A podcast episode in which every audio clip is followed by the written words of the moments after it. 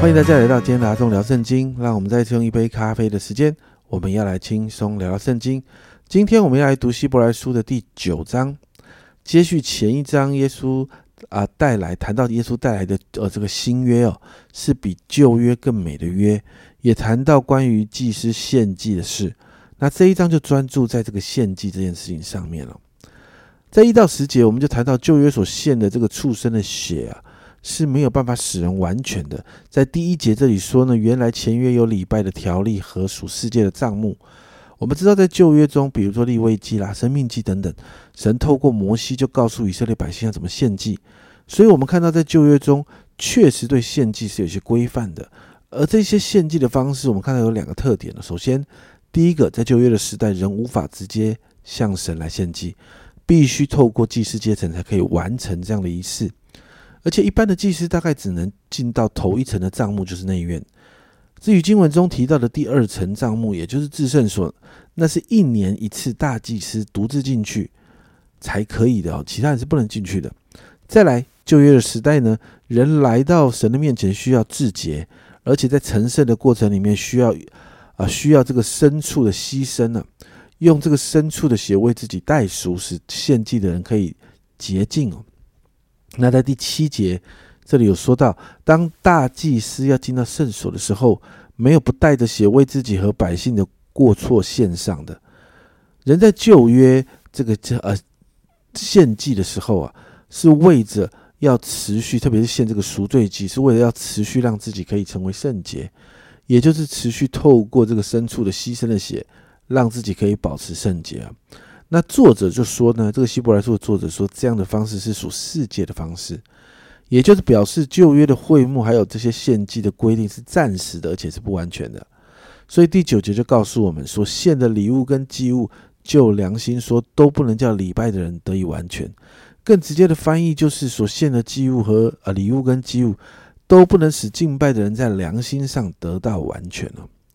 因为不完全就必须有更新，所以在八到十节就说到圣灵用此指明这样的方式到振兴的时候为止。什么是振兴的时候呢？在就是在十一节所提到的，当耶稣以大祭司的身份出现，旧约底下一切不足的地方就会获得改正。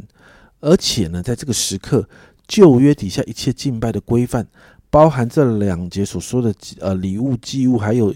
啊，饮食啦、洁净的条例都会失去他们的功效，所以耶稣完成了救赎任务之后，就开启了一个新的局面，一个新的道路，让我们可以进入新约，进到一个更好的方式中了。所以十一到十四节呢，作者就谈到耶稣带来的这个新的方式，在十二节这里说，并且不用山羊和牛犊的血，乃用自己的血，只一次进入圣所，成了永远赎罪的事。耶稣用他自己的血献上自己为祭物，为所有人赎罪。因此，十四节谈到，何况基督借着永远的灵，将自己无瑕无疵献给神，他的血岂不能更能洗净你们的心，除去你们的死刑，使你们侍奉那永生神吗？所以，我们因着耶稣的牺牲，我们的罪被挪去，被洗净了。所以在二呃十五到二十二节继续谈到，耶稣的血是立新约的根据哦。那十五节这样说：为此，他做了新约的宗保。既然受死赎了人在前约之时所犯的罪过，便叫蒙召之人得着所应许永远的产业。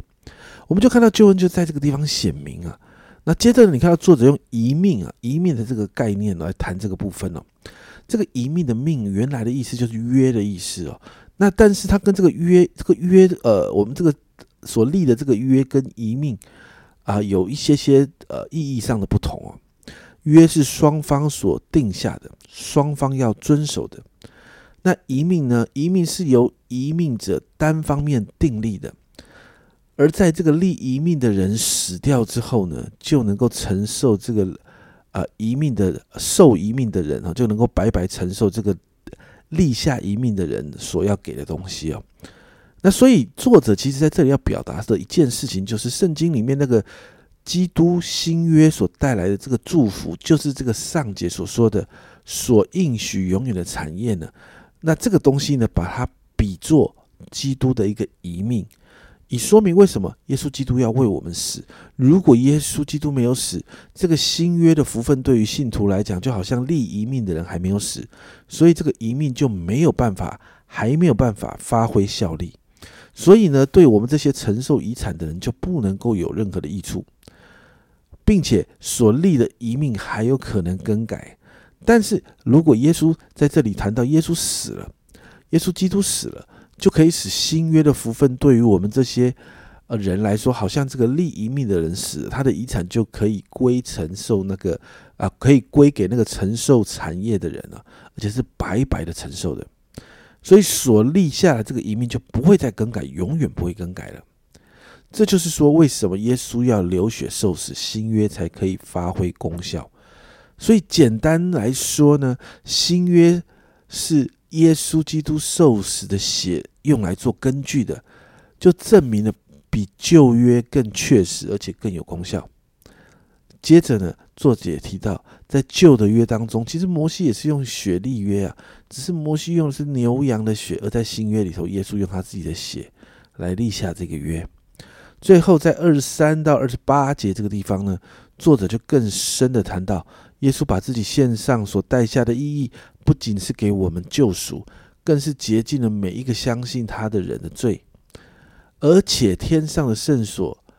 因着耶稣基督所献上的，也带来了洁净，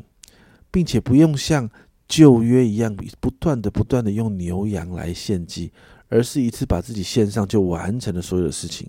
而且除掉影响世界最重要的因素就是罪。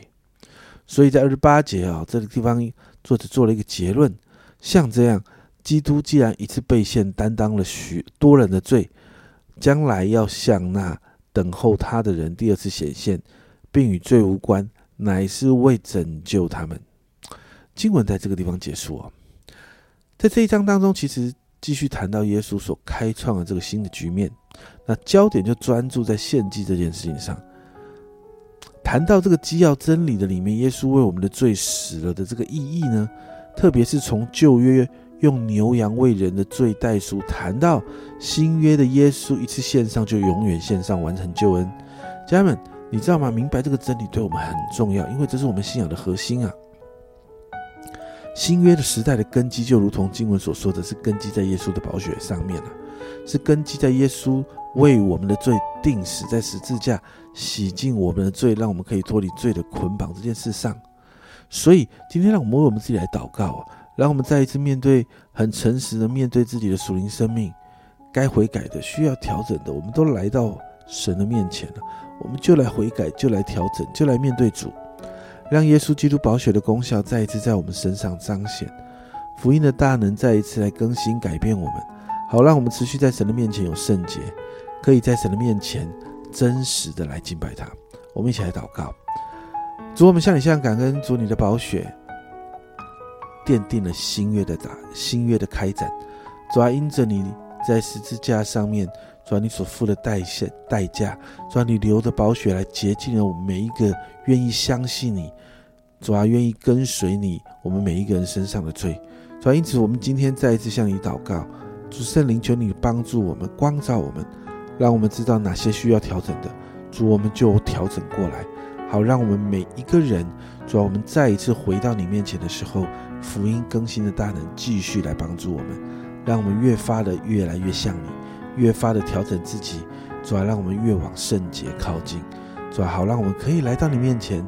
用心灵与诚实真实的来敬拜你。谢谢主，这样祷告奉耶稣基督的圣名求，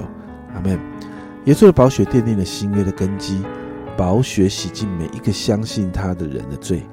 而耶稣一次献上自己，就带来永远的果效。这是阿忠聊圣经今天的分享。阿忠聊圣经，我们明天见。